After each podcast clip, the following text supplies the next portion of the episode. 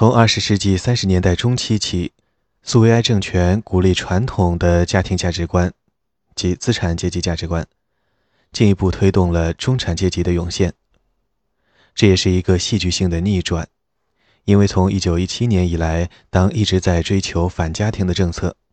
这一转变部分原因是为了因应大转变对人口造成的影响，出生率出现灾难性的下降。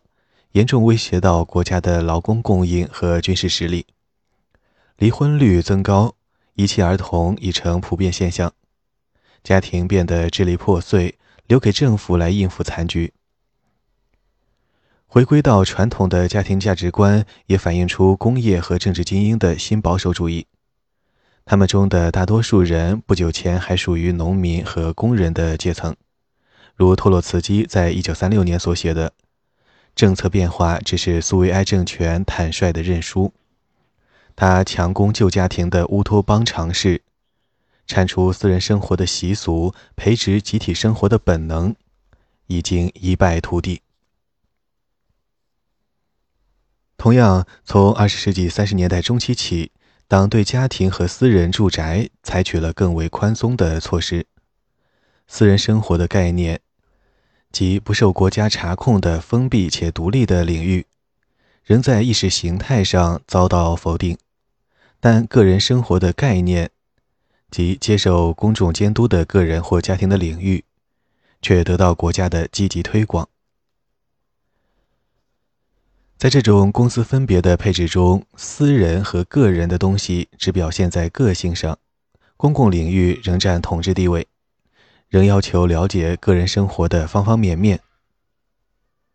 实际上的效果是解放出一个四面墙包裹的空间，容许家庭私事的自由表达，如消费口味、生活方式、家庭习惯等，但又保留了对私人行为的政治控制，特别是对共产党人。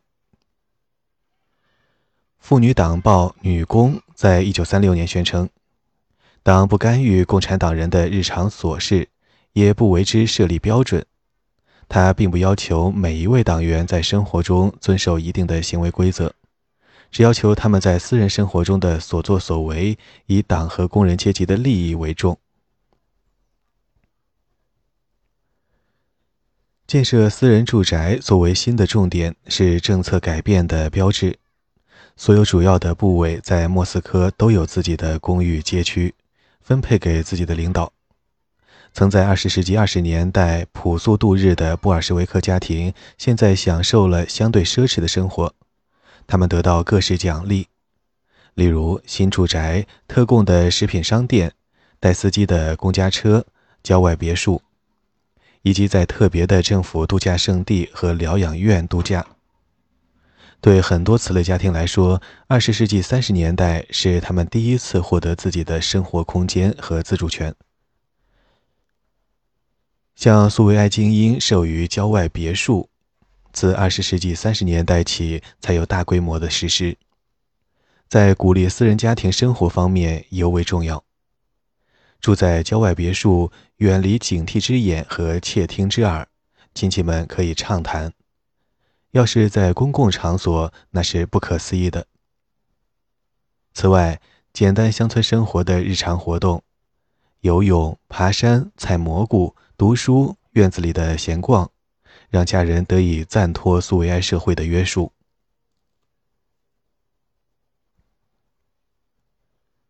在家庭内部，斯大林政权提倡回到传统的家庭关系，婚姻变得光荣。婚姻登记处布置的漂亮光鲜，婚姻证书都印在优质纸张上，来自威舍拉，不再是以前的包装纸。戒指作为基督教遗存，在一九二八年遭禁，一九三六年之后又重现于苏维埃商店。一系列旨在加强苏维埃家庭的办法出笼，收紧有关离婚的法规，大幅提高离婚费。导致离婚率的急剧下降，提高孩子的抚养费，取缔同性恋和堕胎。在苏维埃的经营当中，性态度开始回归传统，甚至变得相当拘谨。优秀的斯大林主义者应遵循一夫一妻制，并奉献于自己的家庭。根据对他个人崇拜的宣传，斯大林便是如此的榜样。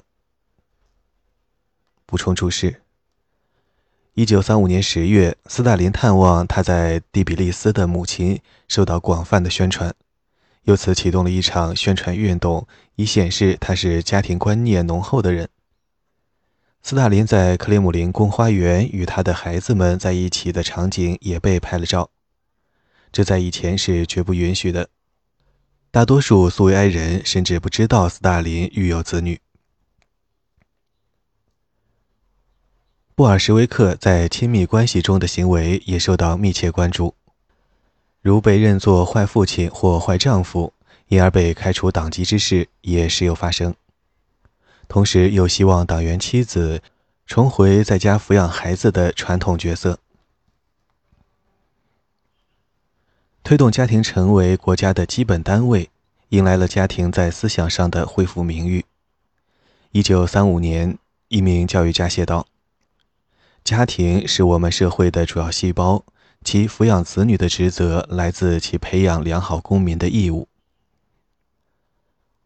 从二十世纪三十年代中期起，斯大林政权寓意通过家庭的比喻和象征来塑造自己的形象。当时，千百万人发现自己虽然身处全新的陌生环境，而家庭的价值体系却是他们所熟悉的。对斯大林的个人崇拜在那几年蓬勃兴起，把他比作苏维埃人民之父，就好比尼古拉二世在一九一七年以前曾被比作俄罗斯人民的沙皇父亲。各式社会机构如红军党。共青团甚至无产阶级都被重新想象为大家庭，通过同志关系来提供更高形式的归属感。在这个家长制的党国，父母的角色此时上升为权威人物，在家里坚持苏维埃的道德准则。共青团《真理报》在一九三五年宣称，年轻人应该尊重长辈，尤其是自己的父母。一个人必须尊重和热爱父母，即使他们老派，并不喜欢共青团。相对于当年对帕夫利克·莫罗佐夫的个人崇拜，鼓励苏维埃儿童举报反对政府政策的父母，这真是戏剧性的变化。到一九三五年，政府重新诠释对莫罗佐夫的个人崇拜，低调处理帕夫利克的举报。改而强调新的理念，如帕夫利克的努力工作和遵守纪律。这些年中长大的苏维埃精英的孩子对此非常怀念，尤其是对正常的家庭生活。玛丽娜·伊万诺娃1928年出生于高级党员的家庭，父亲在列宁格勒东南五十公里外的姆加镇担任党委书记。他家在那里有一栋宽敞的乡间房子，但多数时间住在曾是贵族的祖父在列宁格勒的公寓。玛丽娜回忆：“以下英文。那套公寓太豪华了，有十个大房间，我这个孩子可以任意跑来跑去。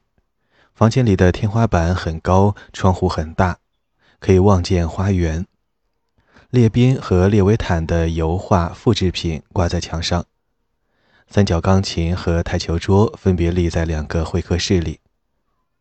这公寓是我童年回忆中最幸福的所在。我记得熙熙攘攘的聚会，亲戚朋友加上他们的孩子都来我家庆祝新年。孩子们穿上化妆舞会的服饰，爸爸装扮成弗罗斯特叔叔，给每个人带来巧克力和礼品。放在新年树的周围。伊娜·盖斯特的父亲阿隆，一九三二年就任国家计划委员会的农业部门主管，全家就搬进了专为苏维埃高级官员保留的莫斯科著名公寓——河堤大楼公寓，面对克里姆林宫。他们的公寓很大，装饰有政府提供的最新式苏维埃家具。还有一个藏书数千册的家庭图书馆。全家享受有教养的俄罗斯生活，既有共产主义理想，又有苏维埃精英的特权。他们有莫斯科大剧院高级包厢的通行证，还有频繁的假期，可以前往克里米亚和莫斯科郊区的特别度假村。但伊娜最美好的回忆还是他们在尼克利纳戈拉的乡间房子里度过的夏日。以下引文。乡间的房子坐落在小山峦的美丽松林中，就在莫斯科河拐弯处的上方。这个地方真是太漂亮了，是莫斯科最美的地段之一。我们的房子就在高高的河堤上，可俯视莫斯科河。那是两层的大房子，舅舅韦尼阿明掩饰不住他的羡慕，称之为别墅。楼上楼下各有三个大房间，还有一个大阳台。房间里经常挤满了人，总是有父母的亲戚来访，主要是我的表亲。周末，父母的朋友从莫斯科过来，我有临近乡间房子的自己的朋友。我们大部分时间都花在河上。爸爸建了从房子走下河边的楼梯，让祖母更容易走到水边。那是一条蜿蜒陡仄的楼梯，至少有一百个台阶。我们离开后，人们仍把它称作盖斯特的楼梯。它的下端有一个小小的木码头，可供游泳，但周围的水奇深，只有与父亲一起，我才被允许在那里游泳。朋友和我都喜欢科尔任采夫乡间房子的码头，那里的水浅，很适合游水。以上引文，但这种美好的回忆并不是每个人都有的福分。对许多家庭来说，二十世纪三十年代是紧张气氛愈演愈烈的时期。传统关系的恢复经常在丈夫和妻子之间制造摩擦。对苏维埃家庭素有研究的托洛茨基认为，斯大林政权背叛了当初布尔什维克革命家的允诺。即把妇女从家务羁绊中解放出来。有关工人家庭中家务分配的统计数字证明了他的判断。从1923到1934年，职业女性花在家务上的时间是丈夫的三倍，到1936年更升至五倍。对于女性而言，20世纪30年代没有带来任何变化。他们在工厂上班，回到家里再做第二班，做饭、打扫、照顾孩子，平均每晚五小时。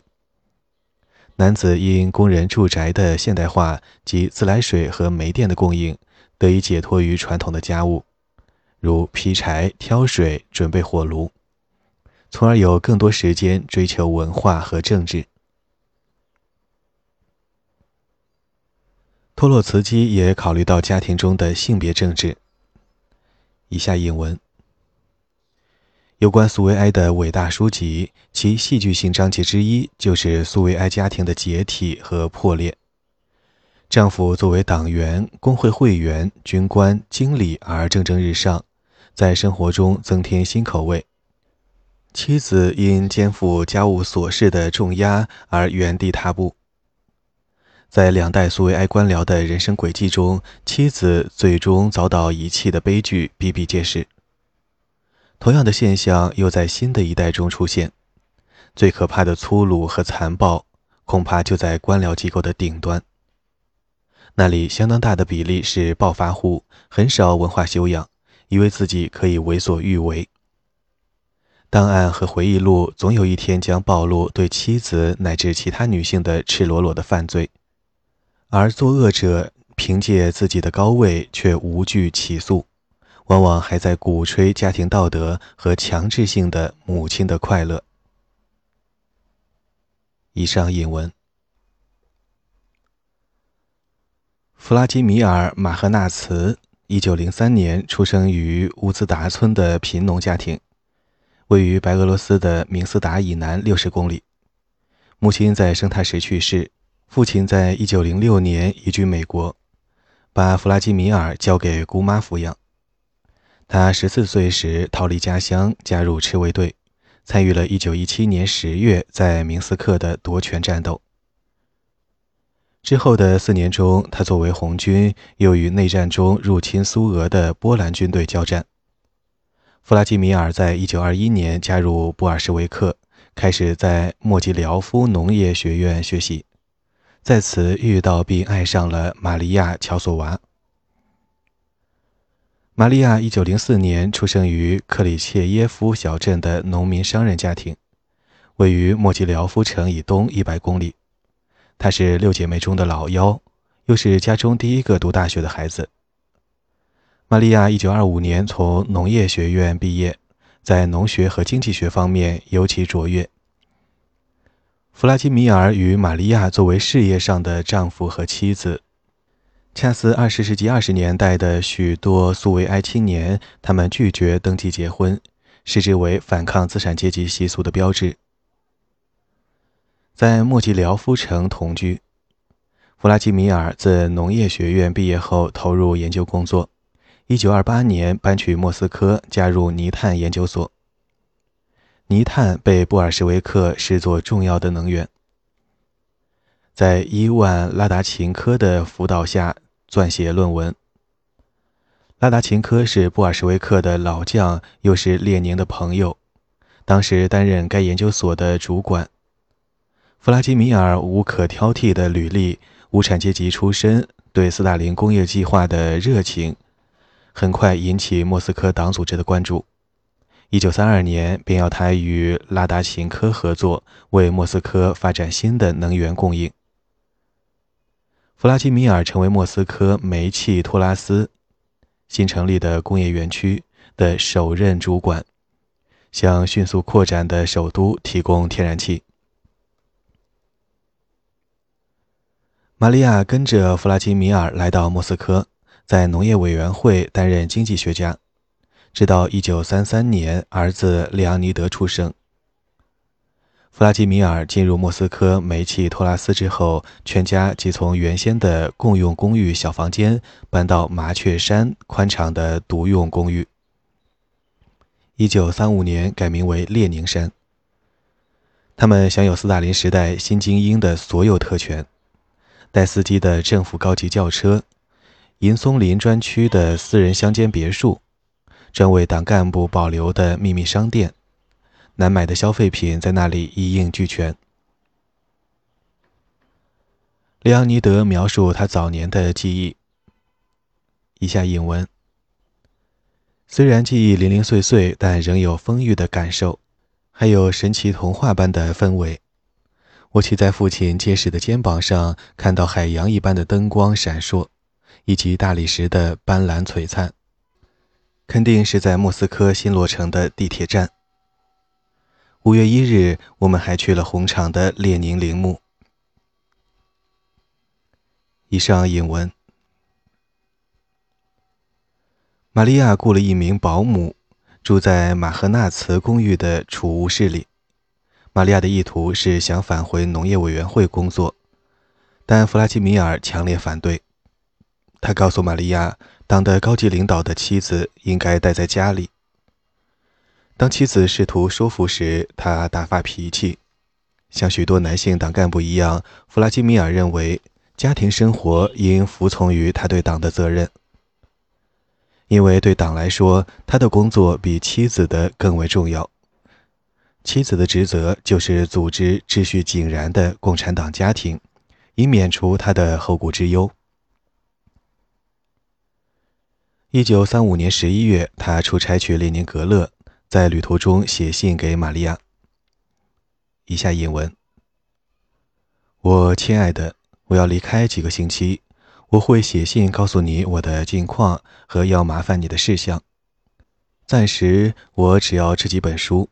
下附书单，装饰一下我们的大厅是个好主意。它有点偏暗，就讲这些了。确保我们的小家伙安全健康，照顾好自己。出去时穿得暖和些。忘掉你想回去工作的幻想吧。现在你的岗位就在家里。以上引文。重回资产阶级的物质价值观。有时变成家庭关系紧张的又一来源。阿纳托利·戈洛夫尼亚是苏维埃电影界的重要人物，他是福谢沃洛德·普多夫金的摄影师，两人合作密切。普多夫金导演了几部经典电影，例如《母亲》（1926 年）、《亚洲风暴》（1930 年）、《逃兵》（1933 年），五次荣获斯大林奖。戈洛夫尼亚1900年出生于克里米亚的城镇。新菲罗波尔，他两岁时，身为小贵族的父亲就已去世，全靠母亲凭借小额养老金把他和弟弟彼得带大。全家搬到了赫尔松城，两兄弟获得贵族议会的赠款，就读于第一预备学校，相当于普通中学。十月革命后，阿纳托利加入契卡，彼得却加入白军。一九二零年，阿纳托利率领一小队契卡向驻扎在附近的白军发起伏击。该白军的首领恰恰是他最要好的同学，其父亲是贵族议会的主席。阿纳托利不忍下手，他让部下畅饮伏特加，自己悄悄越境告诫白军逃走。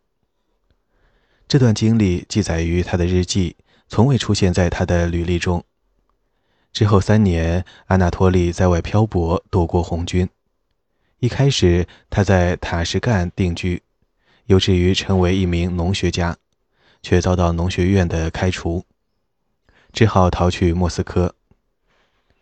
一九二三年九月，他在国家电影技术学院学习摄影，那是苏维埃首都新建的电影学校。他在此遇到并爱上了柳巴·伊万诺娃。一名非常漂亮的年轻演员，来自乌拉尔的车里亚宾斯克城，刚刚抵达莫斯科。他1905年出生于农民家庭，在十四个兄弟姐妹中排行老幺。他俩很快结婚，但聚少离多，各忙自己的电影工作。女儿奥克萨娜经常坐火车去赫尔松城与祖母同住。过去车里亚宾斯克城与姨妈作伴。一九三三年，阿纳托利和柳巴分配到第一套公寓，共用公寓中的两个小房间。那是一座附属建筑，坐落在莫斯科市中心住宅区的大院里。当时，他们的女儿奥克萨娜七岁。她在回忆录（一九八一年）中这样描述他们的公寓。以下引文：地板漆成了红色，因为没有地毯。今天追求物质享受的年轻人会以为自己走进了一个出售仪器家具的旧货商店，甚至是一个垃圾场。我们公寓中最珍贵的是斯拉夫式的五斗柜，所有厨房用品都放在一个漆成白色的自制橱柜里，还有两张弹簧床垫，爸爸的写字台。三个带玻璃面板的芬兰式书柜，那是我最喜欢的家具，里面有很多书。我睡一张折叠行军床，位于客厅的一角，躲在瓷器立柜的背后。那张行军床是唯一属于我的东西，我会在晚上跟他交谈。我曾以为我的梦都是他讲的故事。以上引文。这就是苏维埃电影界两位重要人物的简易居所。当时，柳巴是国际工人救灾电影厂的当家花旦，已演过几部默片。阿纳托利漠视个人财产，经常称自己强烈反对奢侈和忧郁是基于原则。奥克萨娜回忆，他拥有相当数量的只有白衬衫和领带。阿纳托利的朴素植根于自己阶层的价值观。很多重要的作家、艺术家、思想家、革命家来自俄罗斯的破产贵族，以及母亲的节俭习惯。他母亲只有微薄的寡妇养老金，全凭自我牺牲才支撑了孩子的求学。布尔什维克在一九一七年之所以吸引阿纳托利，正是这种努力工作和纪律严明的精神。他的孙女说：“他的性格中总有契卡的影子。作为祖父，他很严肃，也很严厉，从来没有宠爱过年幼的我。”柳巴则不同，开朗热情，情感丰富。她在家里是最年轻、最漂亮的，一直受宠，并渴望享受莫斯科的上流生活。他穿的是昂贵的服装，拥有很多珠宝。一九三四年，柳巴爱上了国际工人救灾电影厂英俊且富有魅力的主管鲍里斯·巴别茨基，随即抛弃阿纳托利，搬去莫斯科郊外克拉托沃的乡间别墅，与巴别茨基以及他的儿子同住。到秋天，柳巴和鲍里斯回到莫斯科，搬进共产国际酒店及勒克斯酒店的宽敞公寓。楼上就是国际工人救灾电影厂办公室。该公寓非常豪华，沿着走廊有四个铺着木地板的大房间，另有一个大厨房。管家和保姆就睡在那里。奥克萨娜回忆，这是一座宫殿，一家博物馆，一个童话。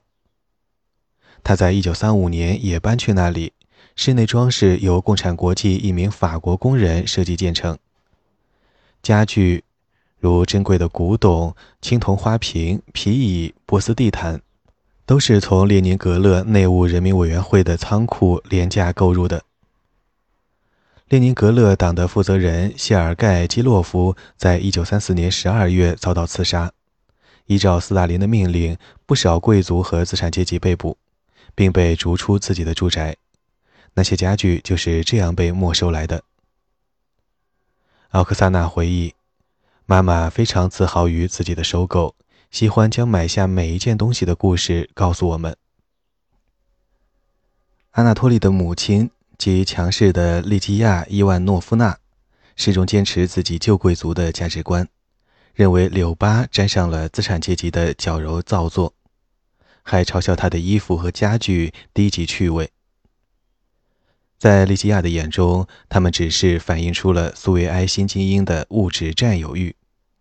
他认为儿子娶了门不当户不对的女子，一度在激烈争执中称他们俩婚姻的结晶奥克萨娜是革命中的最大错误。他相信柳巴投入巴别茨基的怀抱，是因为他更能满足他的娇贵口味。安纳托利因柳巴的离去而变得心烦意乱。利基亚解劝他，如果有更大的公寓，或许能诱使他回心转意。但安纳托利不愿在原则问题上做出妥协。奥克萨娜在回忆录中回顾这些事件，归纳出引起家人争吵的三种相互矛盾的财产观：贵族的旧姿态。布尔什维克革命家的斯巴达式，以及苏维埃新精英的物质享受。奥克萨娜同情母亲，认为她之所以喜欢乡间别墅，与其说是为了占有，无宁说是在找回童年生活。以下引文：妈妈常说，我们去我们的乡间别墅，好像它是属于我们的。我记得这些，是因为爸爸常说他反对私人拥有财产的想法。在那个年代，我没有财产的概念，不能理解母亲拥有自己的东西的心愿。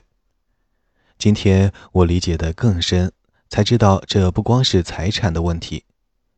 妈妈不只是在建造一栋乡间别墅，而是想建造一个家庭。她为家人做出了实在的安排。就像他的农民祖先历来所做的。他爱鲍里斯，他爱我，他爱沃里克，这种爱是他的家庭重心。以上引文。朗读者：宁静的童年。